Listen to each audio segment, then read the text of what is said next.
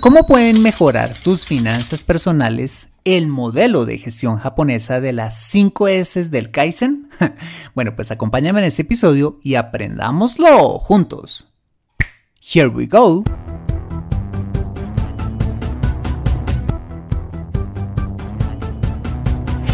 Bienvenido a Consejo Financiero, el podcast de finanzas personales donde aprenderás a manejar inteligentemente tu dinero, salir de deudas, tomar buenas decisiones financieras y alcanzar una prosperidad sólida y duradera.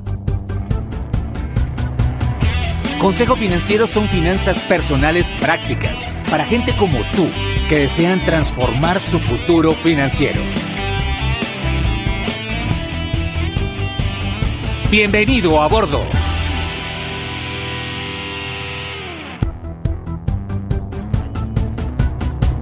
Hola, ¿qué tal? Soy Fernando Fernández y sí, esto es Consejo Financiero, tu podcast, tu programa de finanzas personales donde aprenderás a manejar inteligentemente tu dinero, a salir de deudas, a tomar buenas decisiones financieras de consumo, ahorro e inversión y los principios para alcanzar una prosperidad sólida y duradera.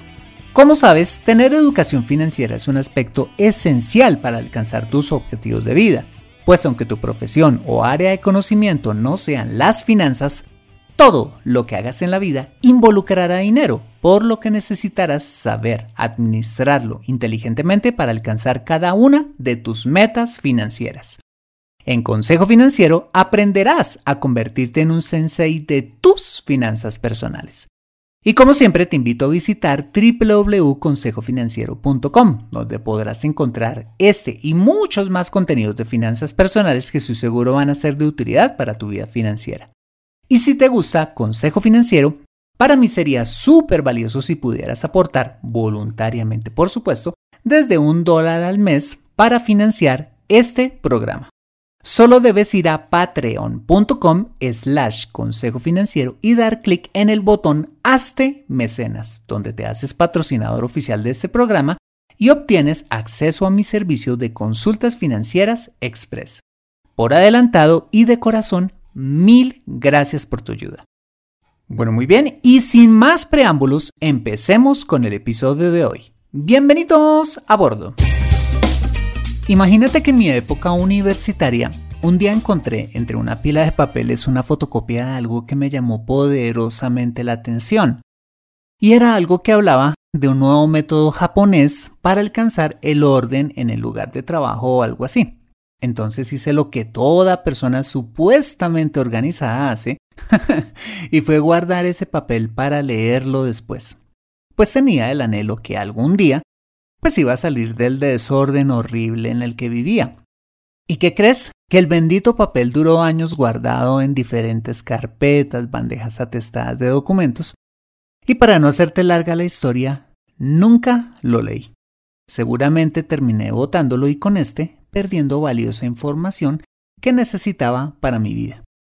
Bueno, pues te cuento que hasta hace poco, haciendo mi calendario editorial, que es cuando planeo los temas de los que planeo hablar en el año, me acordé del bendito papel y me pregunté, mm, ¿cuál era el título que llevaba ese papel? Ah, sí, las 5 S del Kaizen. Y me acordé del tema del orden y demás y me dije, bueno, pues este tema eh, debe tener alguna aplicabilidad para nuestras finanzas personales. Así que lo voy a investigar y si es así, hago un podcast. bueno, pues te cuento que hice la tarea y encontré efectivamente esa aplicabilidad, no solo para nuestras finanzas personales, sino también como una poderosa herramienta de productividad, razón por la cual he traído este tema al podcast. ¿Empezamos? Bien, empecemos definiendo qué es esto de las 5 S del Kaizen. El concepto de las 5 S no es más que un método de gestión japonesa que nació en Toyota por allá en los años 60, con el objetivo de lograr lugares de trabajo mejor organizados, más ordenados y más limpios de forma permanente, con el fin de lograr una mayor productividad y un mejor entorno laboral. Bueno, ¿y en qué consiste cada una de estas 5 S? Veámoslas a continuación.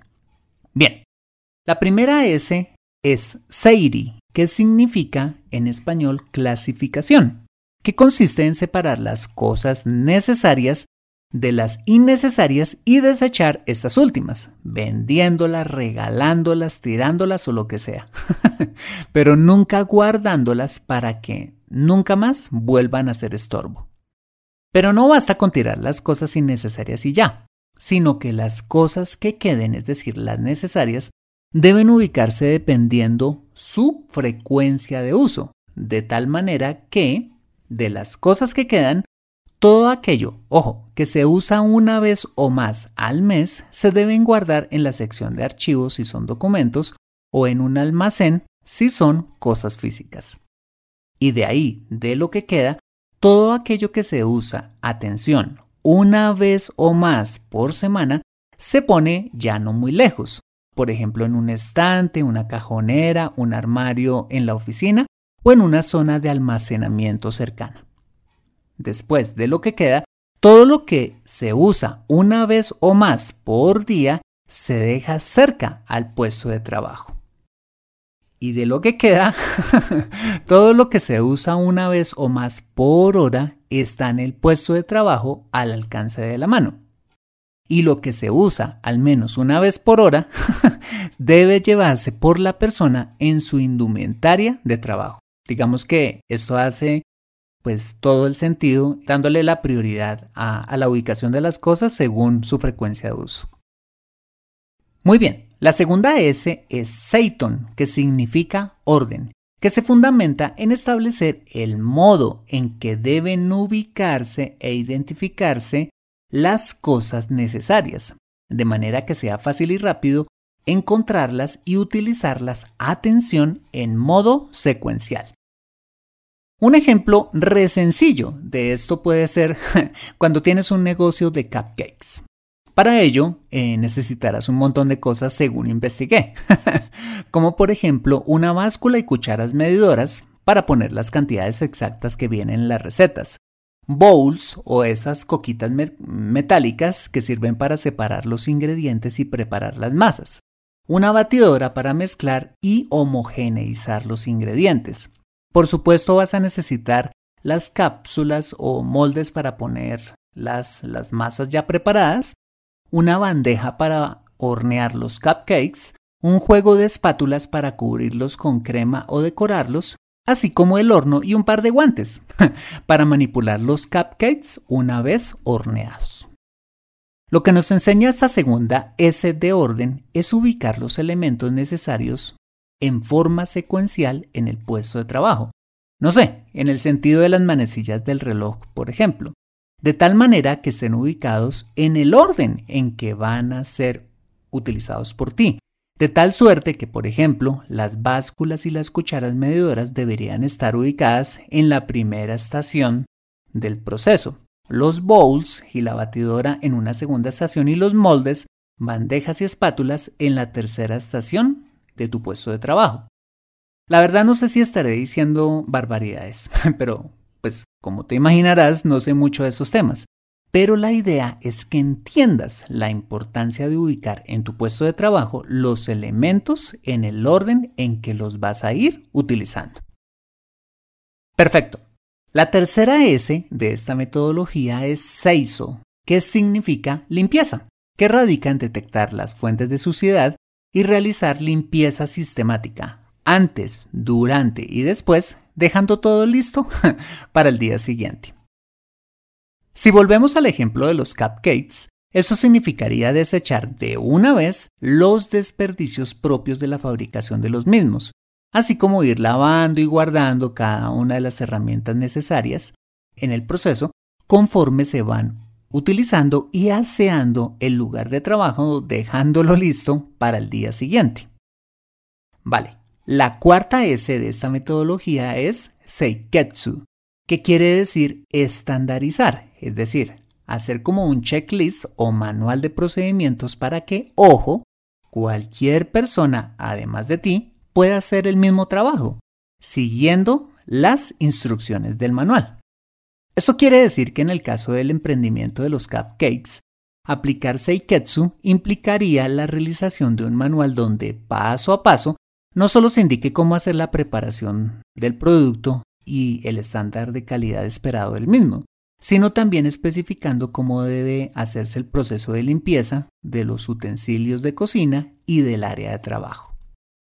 Este paso de estandarización es fundamental para que, como lo veíamos en el episodio 185, pasemos de ser autoempleados a verdaderos dueños de negocio, porque a través de la estandarización es que podremos delegar una tarea o un proceso a un empleado y de esta manera poder crecer. Y finalmente encontramos la quinta S de este proceso llamada Chitsuke, que traduce disciplina, que radica en convertir en hábito permanente las cuatro S anteriores, buscando mejorar los procesos a través del concepto de Kaizen, que significa mejora, o que se conoce más como mejoramiento continuo. Volviendo eh, nuevamente al ejemplo del emprendimiento de los cupcakes, Implementar Chitsuke eh, sería de una parte ejecutar sistemáticamente los procesos conforme a lo que ya está escrito en los manuales y de otra viendo cómo se podrían fabricar los cupcakes mejor, como con por ejemplo ahorros en tiempo, insumos, energía y o encontrar otras formas de cómo hacer mejor las cosas o elevar la calidad de los productos. En resumen, las 5 S del Kaizen te van a ayudar a mejorar tus procesos en todo lo que hagas, mejorando tu productividad y tu bienestar laboral. Acompáñame después de este mensaje donde veremos la aplicación que pueden tener las 5 S del Kaizen para nuestras finanzas personales. Regresamos en breve. ¿Te gusta Consejo Financiero? Ahora puedes aportar voluntariamente desde un dólar al mes para financiar este programa. Si quieres hacerlo, solo debes ir a patreon.com slash consejo financiero y dar clic en el botón Hazte Mecenas, convirtiéndote en patrocinador oficial del programa y tener acceso permanente a mi servicio de consultas financieras Express. Gracias por contribuir a transformar vidas a través de la educación financiera. Regresamos a Consejo Financiero. Perfecto. Ahora que ya tenemos claro en qué consiste esta herramienta de gestión japonesa y sus 5 S, ¿cómo podemos aplicarlo a nuestras finanzas personales? Veámoslo a continuación. Bien, arranquemos con Sairi, es decir, la etapa de clasificación, donde desechamos lo innecesario y nos quedamos con lo necesario. Bueno, ¿y qué cosas podrían ser necesarias e innecesarias en nuestras finanzas personales? Bueno, pues básicamente tres cosas. Productos financieros, algunos tipos de gastos y la documentación relacionada con nuestras finanzas personales.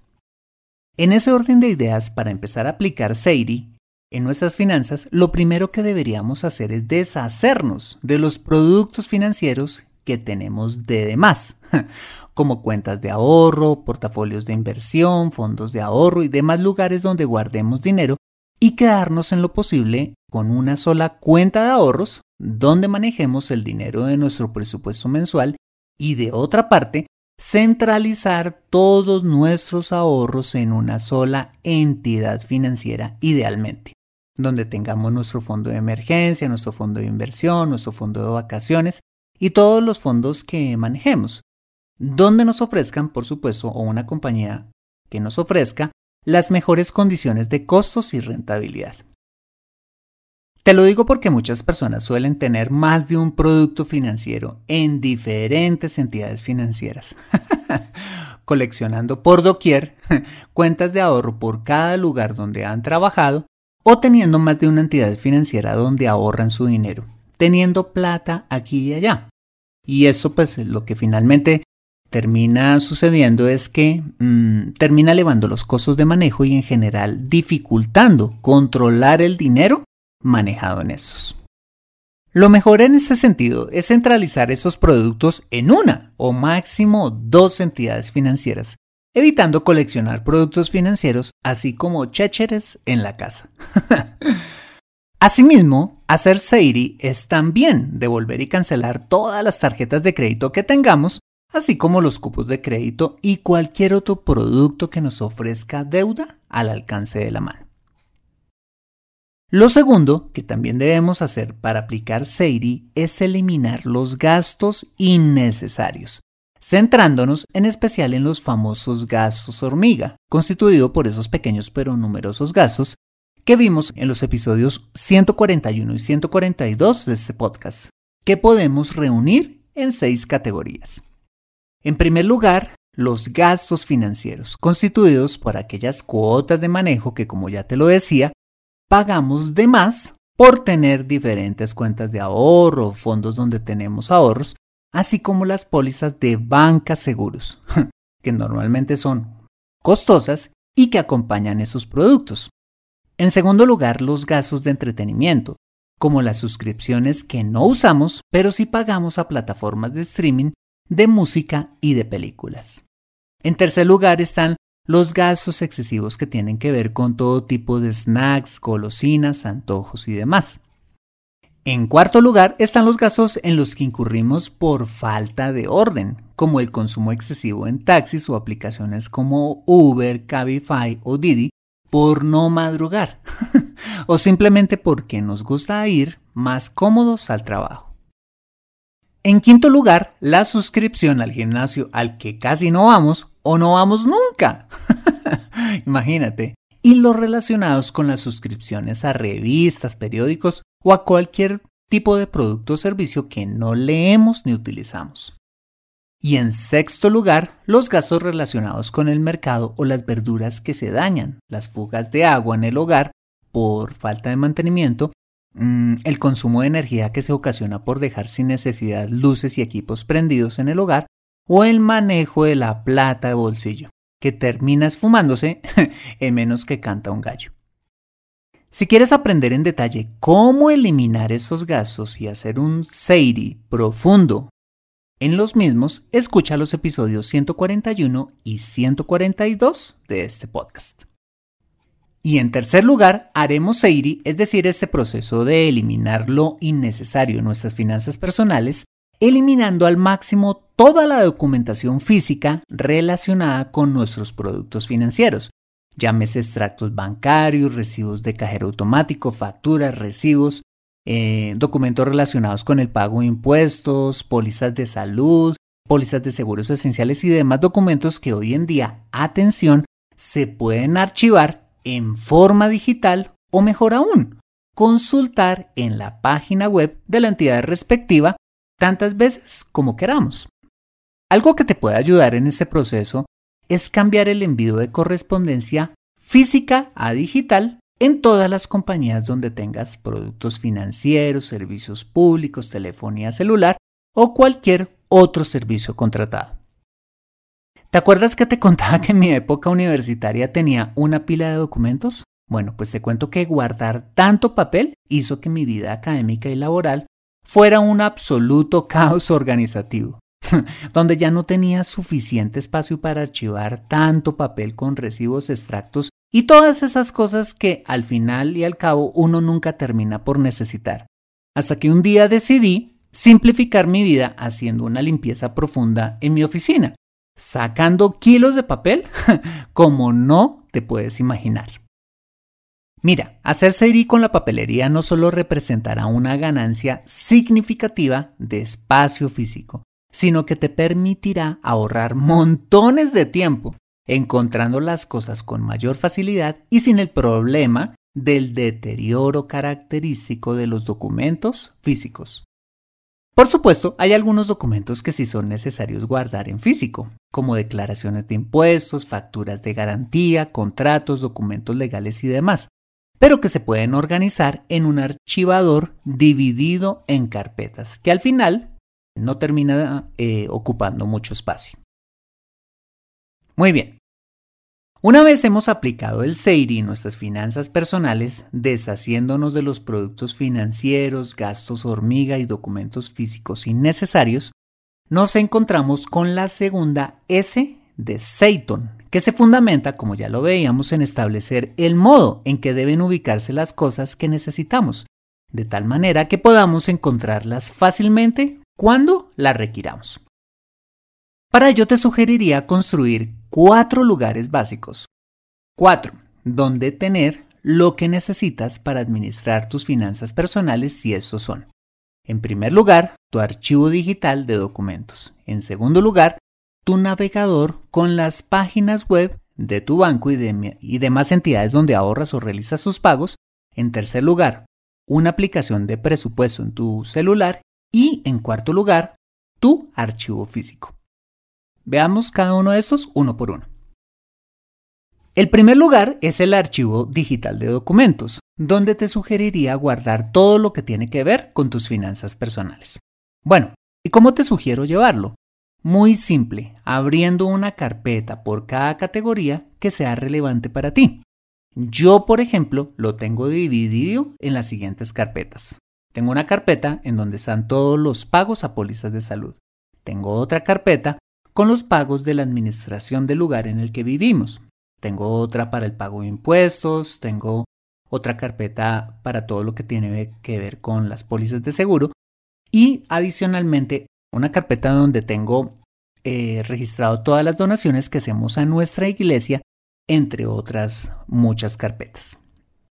La idea es que cada vez que hagamos un pago o contratemos un nuevo servicio, tengamos la documentación idealmente en forma digital, para que de esta manera la tengamos organizada y a la mano para cuando la, la necesitemos. Bien, el segundo lugar que te sugiero construir, como ya también te lo decía, es tener guardadas en tu navegador web las diferentes páginas de las entidades financieras y de las entidades donde realizas tus pagos. Lo chévere de los navegadores de hoy como Google Chrome, que es el que yo uso, es que te permiten agrupar en la barra de marcadores arribita dichos sitios web por carpetas y en cada carpeta guardar cada sitio web con su correspondiente usuario y contraseña. Una verdadera maravilla. Yo, por ejemplo, tengo una categoría que llamo bancos o una carpeta que se llama bancos, donde guardo todos los sitios web relacionados con entidades financieras y otra llamada misceláneos y hogar, donde guardo todas las páginas de las entidades en las cuales tengo que hacer pagos todos los meses, como mi póliza de salud, los impuestos y algunos servicios públicos, entre otras cosas. La ventaja de hacer esto, pues que te ahorras también montones de tiempo buscando los sitios web o aún teniéndote que acordar eh, cada vez de los usuarios y las contraseñas para cada sitio eh, web que frecuentas y hacer todo esto con unos parámetros de seguridad bastante buenos, ¿vale? Ok, el tercer lugar que te sugiero construir es llevar idealmente tu presupuesto mensual en una app en tu celular, como Hot Budget, que es la que yo uso, y donde puedes registrar de inmediato tus gastos diarios, permitiéndote desechar de una vez los recibos que te entreguen, evitando llenarte de papelitos. Y el cuarto lugar que te invito a construir es llevar un archivo físico, limpio y organizado, clasificado por carpetas donde guardes tus facturas, tus declaraciones de impuestos, las pólizas o los documentos legales relacionados con tus propiedades, o las categorías que sean relevantes para ti. Perfecto. Una vez hemos dado un lugar a cada cosa en nuestras finanzas personales, construyendo nuestro archivo digital, organizando los sitios web en nuestro navegador, llevando nuestro presupuesto idealmente en una app en nuestro teléfono móvil y llevando un archivo físico limpio y organizado, seguimos con la cuarta S y es la de Seiso, es decir, limpieza donde estaremos limpiando en forma sistemática estos cuatro lugares. Esta es una tarea tan sencilla como importante, que debe convertirse en un hábito de al menos una vez a la semana, donde eliminemos información o carpetas que ya no necesitemos en nuestro archivo digital, eh, páginas en nuestro navegador web y haciendo limpiezas periódicas de documentos en nuestro archivo físico. Con esto, nuestra vida se va a simplificar tremendamente. Muy bien. La cuarta S que podemos aplicar a nuestras finanzas personales es Seiketsu, que es la que habla de estandarizar cada una de las tareas que usualmente, eh, para el caso de nuestras finanzas personales, realizamos. en especial en lo concerniente a los pagos que debemos hacer cada mes, haciendo, por ejemplo, un manual o al menos una lista de chequeo que indique qué hay que pagar, cuánto hay que pagar, cómo y cuándo hacerlo, de tal manera, atención, que tu cónyuge u otro miembro de tu familia lo pueda hacer tan bien como tú. Asimismo, es muy importante, ojo, llevar un balance personal donde esté toda la información de nuestros activos, de nuestros pasivos, de las pólizas de seguro, de las cuentas bancarias, de los fondos de inversión, testamento y demás documentos legales y la información de dónde las podemos encontrar. Bueno, ¿y por qué es tan importante hacer estas dos cosas? Fácil, porque hacerlo permitirá que las finanzas de nuestro hogar sigan funcionando bien. En casos que por algún motivo no podamos hacer los pagos temporalmente o en el evento que Dios nos llame antes de lo esperado. ¿Ves? Y finalmente encontramos la última S de Chitsuke, que como lo veíamos significa disciplina, que se basa en convertir todos estos procesos en hábitos permanentes, haciendo que podamos mejorar cada día esos procesos que llevamos en nuestras finanzas personales. Bueno, pues esas fueron las 5 S del Kaizen como herramienta de productividad eh, en nuestro trabajo y de aplicación práctica para nuestras finanzas personales. Como te conté al principio de este episodio, la falta de organización era un verdadero problema para mí, lo que hizo que de manera empírica yo empezara a buscar alternativas para organizarme un poco más y fui mejorando con el paso de los años. Pero en lo personal creo que esta pandemia que hemos vivido nos ha servido un montón para terminarnos de organizar y llevarnos a un nuevo nivel en nuestro trabajo y vida personal. Y creo que herramientas como el sistema GTD de administración del tiempo que vimos por allá en el episodio 45 o las 5 S del Kaizen que acabamos de ver hoy, son herramientas que están diseñadas para simplificar nuestra vida, haciéndola más productiva y feliz, razón por la cual te animo a implementarlas cuanto antes. No tienes que demorarte años en ser más productivo y organizarte más rápido, pues para ello están este tipo de herramientas.